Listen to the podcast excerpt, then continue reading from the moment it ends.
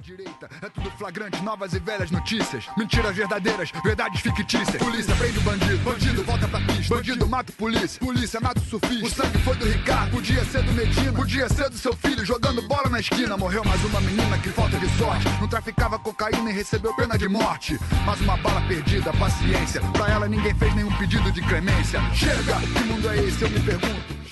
Bom dia, boa tarde, boa noite, ouvintes. Me chamo Gabriel Martins. Fala pessoal, tudo bem? Eu sou o Caio. Fala pessoal, muito prazer, eu sou o Vinícius.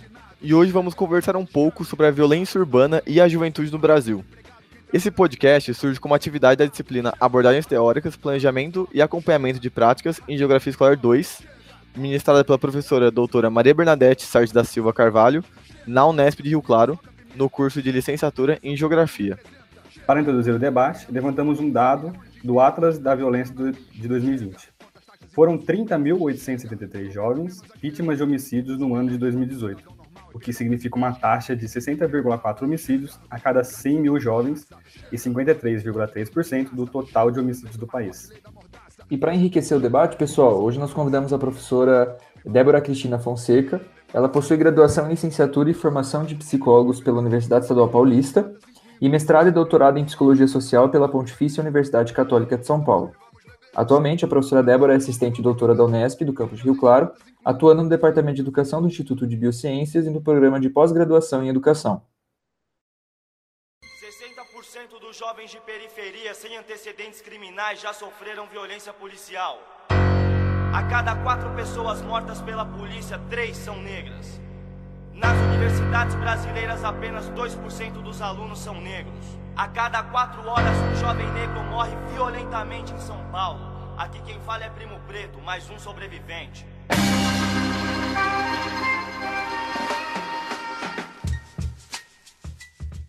Então, pessoal, continuando, já estamos aqui com a professora Débora. É, bom dia, né? Boa tarde, boa noite, pra, dependendo do horário que vocês estejam nos ouvindo.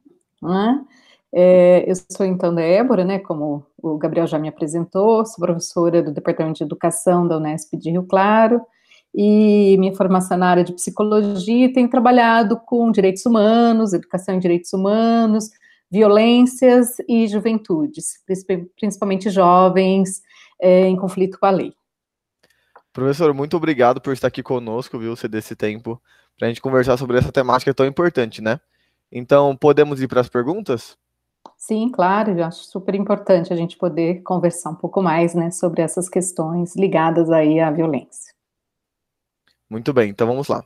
Ó, como primeira pergunta, é, eu gostaria de, de te perguntar, né, sobre uma questão que a gente viu numa entrevista do professor Sérgio Adorno da USP, né, na qual ele apontou que a violência é um conceito muito amplo, com diversos significados, e que a gente lida com ela como se fosse algo normal das relações sociais, né? É, a gente gostaria de saber se você poderia comentar um pouco sobre os diversos significados que a violência tem, né? E como ela está enraizada em nossa sociedade. Então, eu concordo com o professor Sérgio Adorno, né? Nossas pesquisas e vários outros estudiosos do tema mostram que, é, na verdade, é, violência, né, é um termo polissêmico né, a Alba Zaluar, que é uma, né, uma pesquisadora também do tema, ela vai definir como um termo polissêmico, por quê, né? É, o que, que, a gente vai entender por violência? Né? Isso é cultural, é, depende da legislação, nem sempre aquilo que está na legislação é suficiente para interpretar né, o que se pratica e quem vivencia. Normalmente, né, se toma como referência é, quem sofreu a violência, sem olhar e sem considerar quem praticou, se ele teve a intenção, se de fato era uma violência. Né? Então, ele é muito complexo porque a gente precisa analisar o contexto, precisa analisar né, a situação em que se passa e ouvir todos os envolvidos, o que nem sempre é possível. Né? Normalmente se toma a partir de uma referência, de um único sujeito. Por isso que definir violência é muito complicado né? E a gente pode falar de violência, né? É, do Estado, a gente pode falar de violência né, no cotidiano, nas relações familiares, né, a gente já fala da violência doméstica, e a gente pode falar da violência no contexto da escola, que já é também um termo complicado, né? Porque muitas vezes se fala a violência né, na escola. A gente tem um, um pesquisador chamado Charlot que ele vai dizer: né, existe a violência da, na e a escola. Né, a violência praticada pela escola, que tem que ser analisada, a violência que se dá no âmbito da escola, mas não tem a ver com as relações escolares, né, e a violência à escola, que normalmente aparece aí como uma perspectiva de, né, do aluno contra né, a instituição, professores, enfim. Então, eu acho que essa definição que você nos traz do professor Sérgio Adorno é, é muito importante a gente ter isso em mente. A minha alma tá armada e apontada para a cara do sucesso. Os pais sem voz, pais sem voz, não é paz, é medo, medo, medo, medo.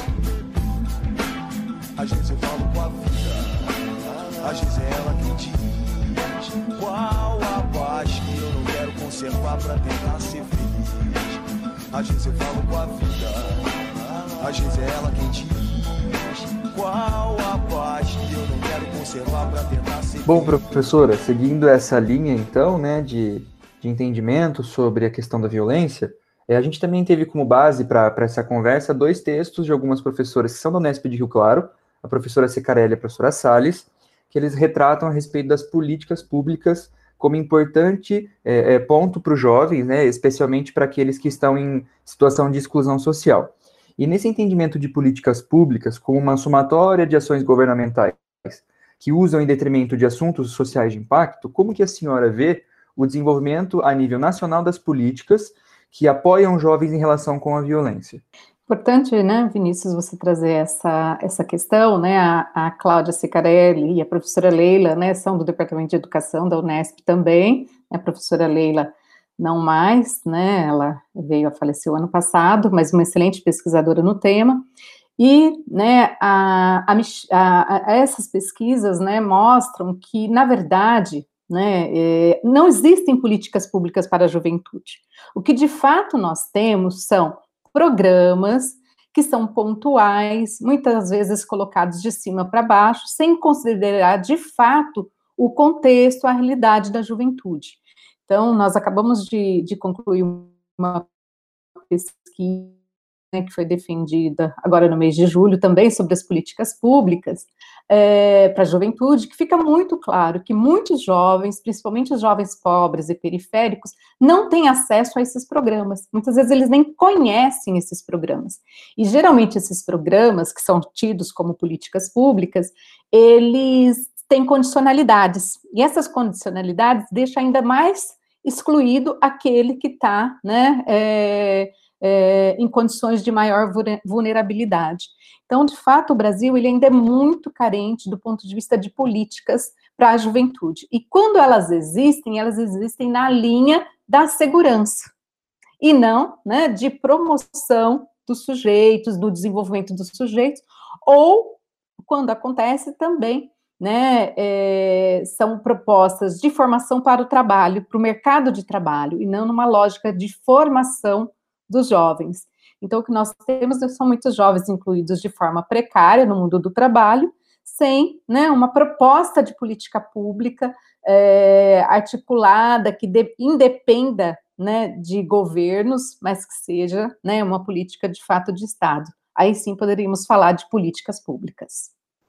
É, professora, então acho que durante nossas conversas né, é, do grupo, a gente entende que esse debate né, sobre a violência dos jovens né, passa muito pela discussão também da redução da maioridade penal. Né? Então, então, diante da discussão sobre a redução da maioridade penal, né, que, que aconteceu em 2015 no Brasil, de que forma um assunto foi debatido historicamente, né, e quais mudanças na sociedade essa medida poderia gerar. E nesse sentido, como a educação pode auxiliar na ressocialização dos jovens infratores? Então, é, a idade penal, ela é um acordo social, né? Um acordo que cada sociedade, cada cultura faz, analisando as suas condições, o seu, a, sua, a sua realidade, a sua proposta, o modo como trata crianças e adolescentes, né? O nível de desenvolvimento e de educação. No Brasil, né, a idade de 18 anos, ela foi determinada né, é, em um determinado momento, lá, pro, quando a gente teve o código é, de menores, né, chamado de código Melo, Mato, Melo Matos, é, e até então, né, ela, isso por muito tempo esse debate vem acontecendo. Na Constituição de 88, né, ela se torna uma cláusula pétrea, ou seja, ela não pode ser modificada por uma ação simplesmente do Congresso, tem que ser uma modificação né, da Constituição. Mas desde 88 e com o Estatuto da do adolescente aprovado em 1990, o tempo todo nós vemos né, aparecendo no congresso, no congresso, propostas de redução da idade penal. Né? Muitas vezes aparecem propostas de redução para 16, para 14, enfim. É, é, o que nós observamos, né, então, a todo momento vai e voltam esses projetos, muitas vezes nós temos mobilizações para derrubá-los, por quê? Porque né, o entendimento muito claro é de que a, a idade penal, né, ela, quando a gente olha a realidade brasileira, nós não oferecemos condições concretas de pleno desenvolvimento e de educação para todas as crianças e adolescentes, para que eles consigam avaliar as consequências dos seus atos e se responsabilizar por eles, né, uh, aos 10, aos 12, aos 15, aos 16, até os 18, né, é muito complexo a gente já ter isso. Se a gente fala, né, e um dos elementos que aparece, né, nas discussões sobre redução da idade penal é discernimento. Ah, mas eles têm discernimento para saber o que é o certo e o que é errado. Oito anos, eles também têm discernimento de saber o que é certo e o que é errado. Vamos reduzir para oito? Não né, do ponto de vista da psicologia do desenvolvimento, a gente sabe que né, a criança já começa a ter discernimento, mas ter maturidade para avaliar as consequências dos seus atos depende de um processo educacional. Então, já atrelando né, a segunda parte da pergunta, né, a educação tem papel fundamental e nós precisamos investir em uma educação de qualidade desde os anos iniciais. Né, e não uma educação só escolarizada, uma educação que acontece né, em vários espaços da sociedade, incluindo aí propostas de políticas públicas. Então, a redução da idade penal é um engodo, né? Na verdade, a gente, se isso um dia for aprovado no Brasil, é jogar né, adolescentes, né, jovens, é, muito mais cedo no sistema penitenciário, que também não é, é de nenhuma forma ressocializador, né? pelo contrário, né, ele é bastante perverso. Então, essa redução de idade penal, na verdade, teria como consequência para a sociedade só o encarceramento ainda maior no sistema prisional, né, ampliando ainda mais os problemas que nós temos e tirando uma perspectiva, né, é, de, de muitos jovens. Quem são esses jovens normalmente? São jovens pobres, são jovens negros, jovens que estão nas periferias e que têm pouco acesso à educação e à educação de qualidade. Então, na verdade, ela tem essa mudança na idade penal, ela tem foco muito importante, que é o foco dos jovens pobres, né? É esses que vão ser atingidos. E aí, enquanto sociedade, a gente precisa lembrar que, né, se mudamos a Constituição, como eu já disse, que é uma cláusula pétrea, ela vai servir para todos, né? Então, muitos que defendem, né, têm a intencionalidade da punição dos jovens é, pobres, é, em sua maioria, mas esquece que ele vai afetar a todos, né? Inclusive na questão de direitos, porque quando se reduz a idade penal, se reduz também a obrigação do Estado em oferecer, por exemplo, a educação. Hoje o Estado tem que oferecer até os 18 anos. Se a gente reduzir a idade penal, você vai reduzir também, né, muitos direitos que hoje são garantidos até os 18 anos. Então, esta é uma outra intencionalidade que está por trás, é reduzir o tamanho do Estado, que é a lógica né, do neoliberalismo e também né, do Estado mínimo. E muitas vezes isso não passa pela discussão quando se fala de redução de idade penal. Bom, professora, é, mesmo seguindo nessa linha né, de, desse desenvolvimento que até aqui a gente está traçando, em recentes pesquisas, o Instituto Locomotiva e o Sindicato dos Professores do Ensino Oficial do Estado de São Paulo, que a gente conhece como a POSP, né, eles indicaram que a violência no estado de São Paulo contra os professores cresceu muito nas escolas nos últimos anos. Só vou trazer aqui alguns dados para a gente ter mais ou menos uma base do que a gente está conversando.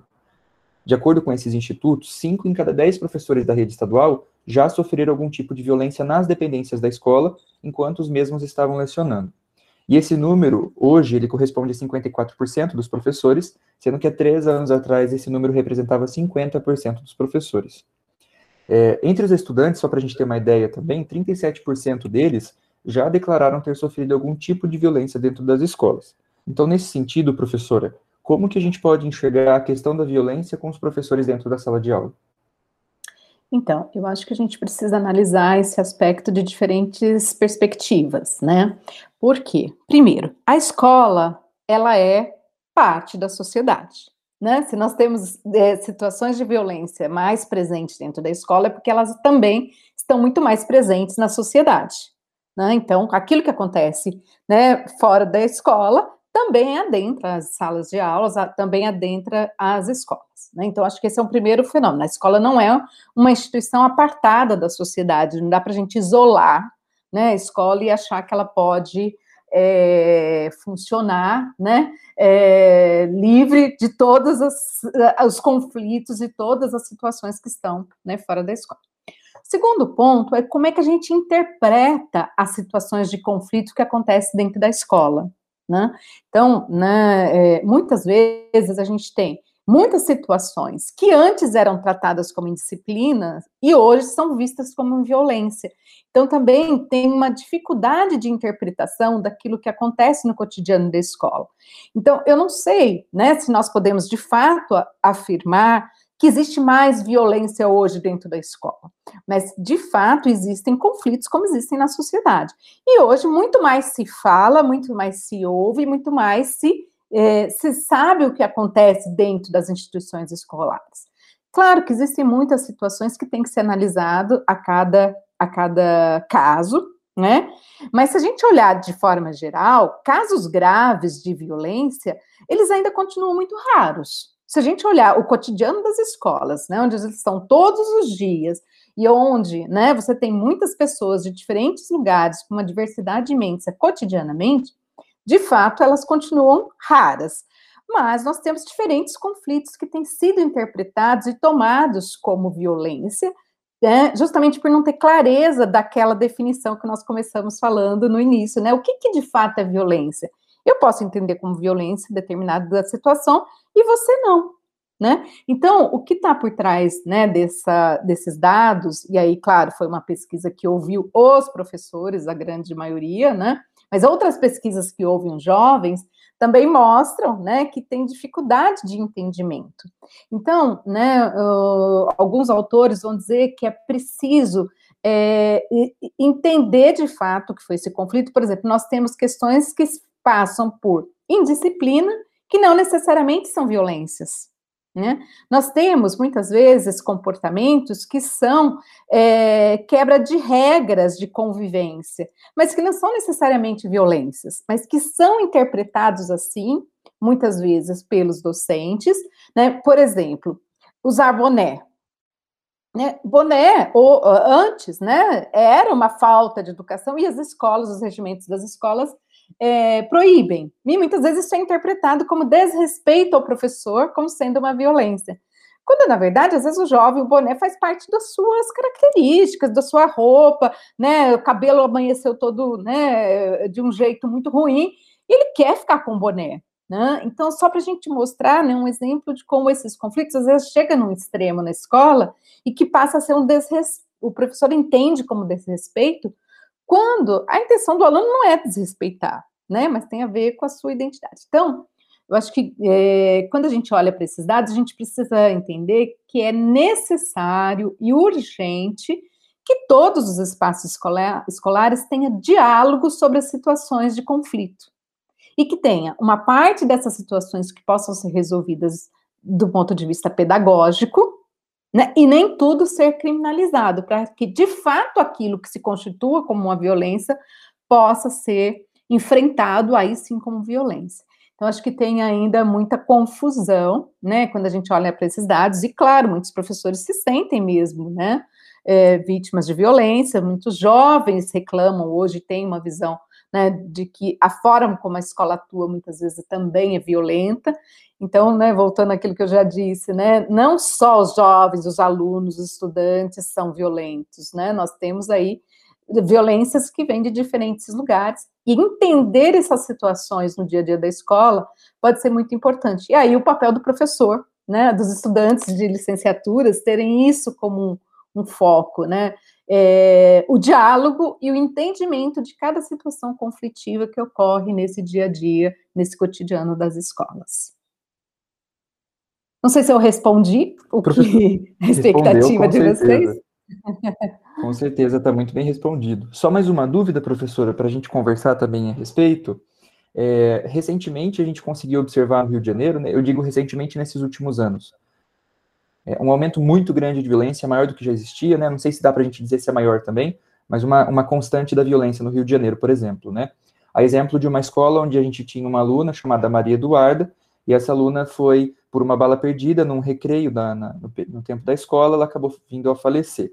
Quando a gente fala sobre é, desenvolvimento de uma criança dentro da escola, como é que a gente pode comparar o desenvolvimento dentro do ensino. Como a gente compara, então, os ensinos em uma escola como a Maria Eduarda estudava, por exemplo, e uma escola de elite da cidade do Rio de Janeiro? A gente é, tem esse, essas métricas comparativas? Como é que o Estado ou as políticas públicas que se voltem para a área da, do combate à violência, como é que elas enxergam essa situação?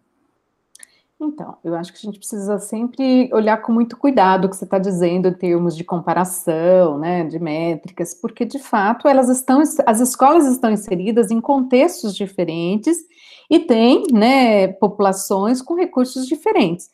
Né? Então, claro, o Estado deveria dar mais condições e mais ter mais investimento nas escolas que estão em condições, em lugares com mais é, problemas, com é, maiores problemas de infraestrutura, né, e é aquilo que normalmente se chama, né, em lugares mais vulneráveis.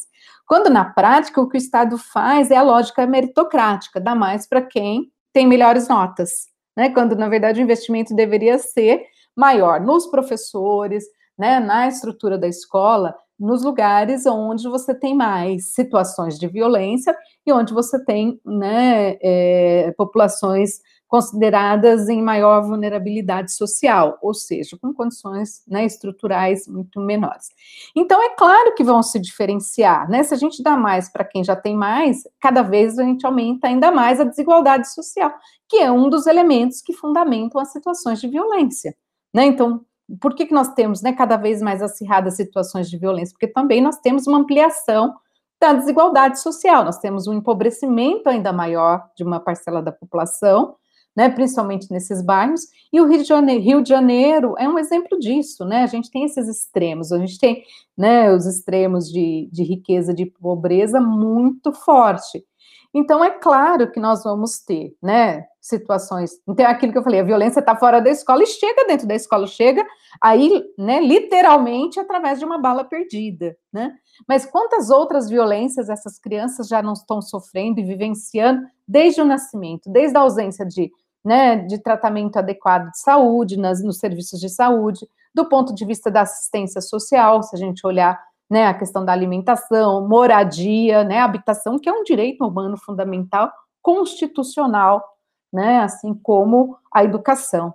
Então, acho que a gente, né, não dá para comparar, mas precisamos considerar, né, o contexto, o lugar e qual é o papel do Estado, né? O Estado tem deixado, né, de investir ou usando uma lógica né, meritocrática, uma lógica liberal, né, que é ainda mais perversa, né, de tratar de forma é, igual e não equânime. Então, se a gente tem que pensar em algo, teria que ser na equidade, né? Quer dizer, as diferenças precisam ser consideradas para investimento maior, principalmente nessas escolas e nos professores, né? É, e na política, né? De escolas que estão é, em lugares mais vulneráveis.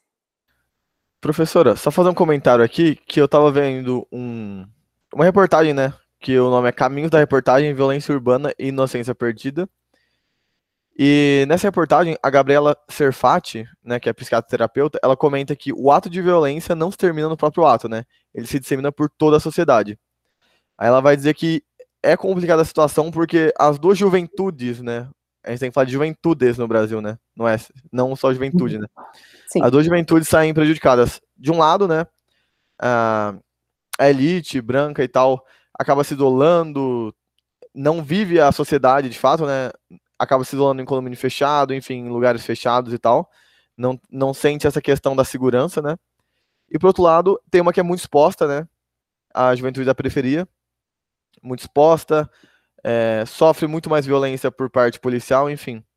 Então é um fenômeno que divide a sociedade de maneira ruim, né, para os dois lados, vamos dizer assim, né? Uhum, uhum. É... Por isso que a gente não pode falar da violência sem falar da questão da desigualdade social, sem falar das questões econômicas, né? A violência, ela, ela não é um fenômeno, assim, da natureza humana. Claro que nós temos, né, a agressividade como formas de, de autoproteção, mas nós não estamos falando de agressividade simplesmente, estamos falando de situações de violência, porque todos nós podemos controlar essa né, esse ímpeto de defesa que temos, né, de nós mesmos. E isso é produzido nas, nas, nas relações que vão se estabelecendo, né? Uma criança que está num lugar, o tempo todo ela tem que se definir, ela convive com formas de violência, ela vai se apropriando desse modelo, né? É o modo como ela aprende a lidar com os conflitos, né?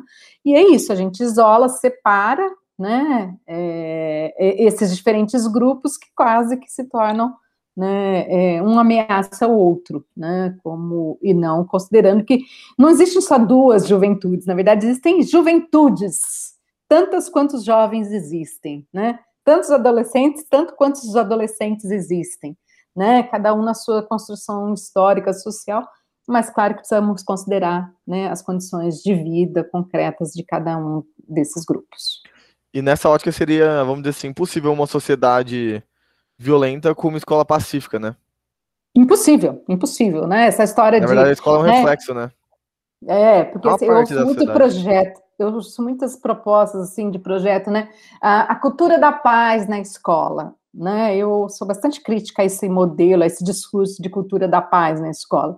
Né? Não existe cultura da paz na escola se nós vivemos uma sociedade né, que tem relações que são violentas. A escola não é apartada da sociedade, né? As pessoas são parte dessa sociedade, o que se revela na escola. Então não dá para existir uma cultura da paz na escola. Agora pode existir uma, é, um espaço de uma cultura de diálogo para resolver os conflitos de outra forma que não aquelas que é, né, é, se traduzam em violências. Então, de fato, se a gente, a escola pode ser um caminho para construir esse diálogo, mas não vai existir jamais uma escola né, de paz, o espaço, o ambiente de paz, se nós vivemos uma sociedade conflitiva e, e violenta. Professora, só para a gente então caminhar para um, um final dessa nossa conversa, é, entrando também nessa, nesse entendimento desse diálogo que a senhora está falando para a gente, né? Como que eu, Vinícius, o Gabriel, o Caio, todos os outros ouvintes que estão aqui é, nos ouvindo, é, nós como profissionais da área da educação, qual que passa a ser então a nossa perspectiva, na sua visão, a respeito da violência? Qual que é o nosso papel em sala de aula efetivamente sobre isso? Então, como né, é, professores, né, que, que já são de certa forma, mas que também vão estar depois dentro das instituições escolares, é ter esse olhar mais amplo, né, e ao mesmo tempo um olhar na perspectiva de compreender os sujeitos das relações né, escolares.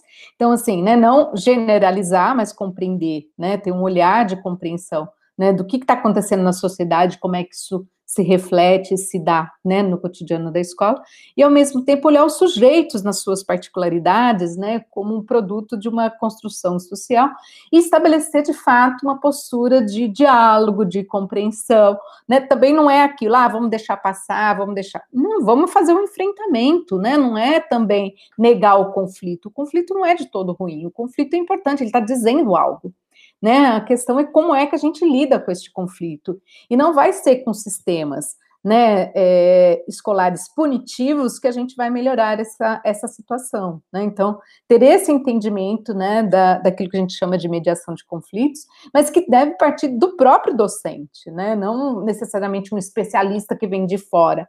Quem mais vai entender dessa relação é quem está envolvido nessa relação. Então, né, o que eu posso dizer é, né, é, ser professor né, é um grande desafio e exige da gente né, uma compreensão muito ampla né, do mundo, da sociedade, dos sujeitos, né, é, da compreensão da, da constituição humana, né, e ter como desafio aí estabelecer sempre, sempre esse tipo, esse diálogo nas instituições escolares. né, apesar das cobranças, né, que vêm muitas em cima dos professores, das instituições escolares, cobranças de notas, de avaliações, a gente precisa conseguir enxergar para além, né, desse, desse modelo meritocrático. Acho que isso talvez possa ajudar a pensar um pouco na, na postura profissional aí, pensar que ser professor é uma profissão, né? Não é, é um dom, não é dar para coisa, não é, é ter jeito, é formação.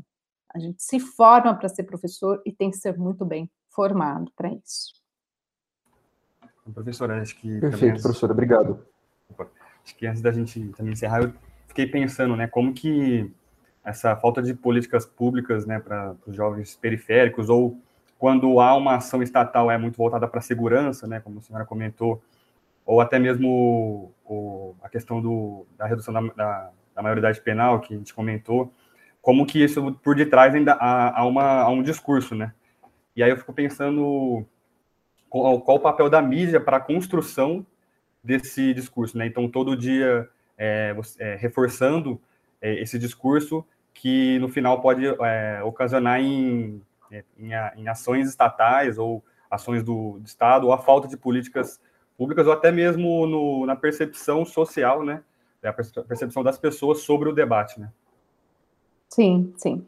Então, a mídia tem papel fundamental, né? O grande problema é que a lógica né, da segurança pública, que está no discurso da maioria das pessoas, é, acaba fomentando mesmo uma ação do Estado é, nessa perspectiva muito da punitiva, e aí vem a redução, né, a discussão da redução da idade penal.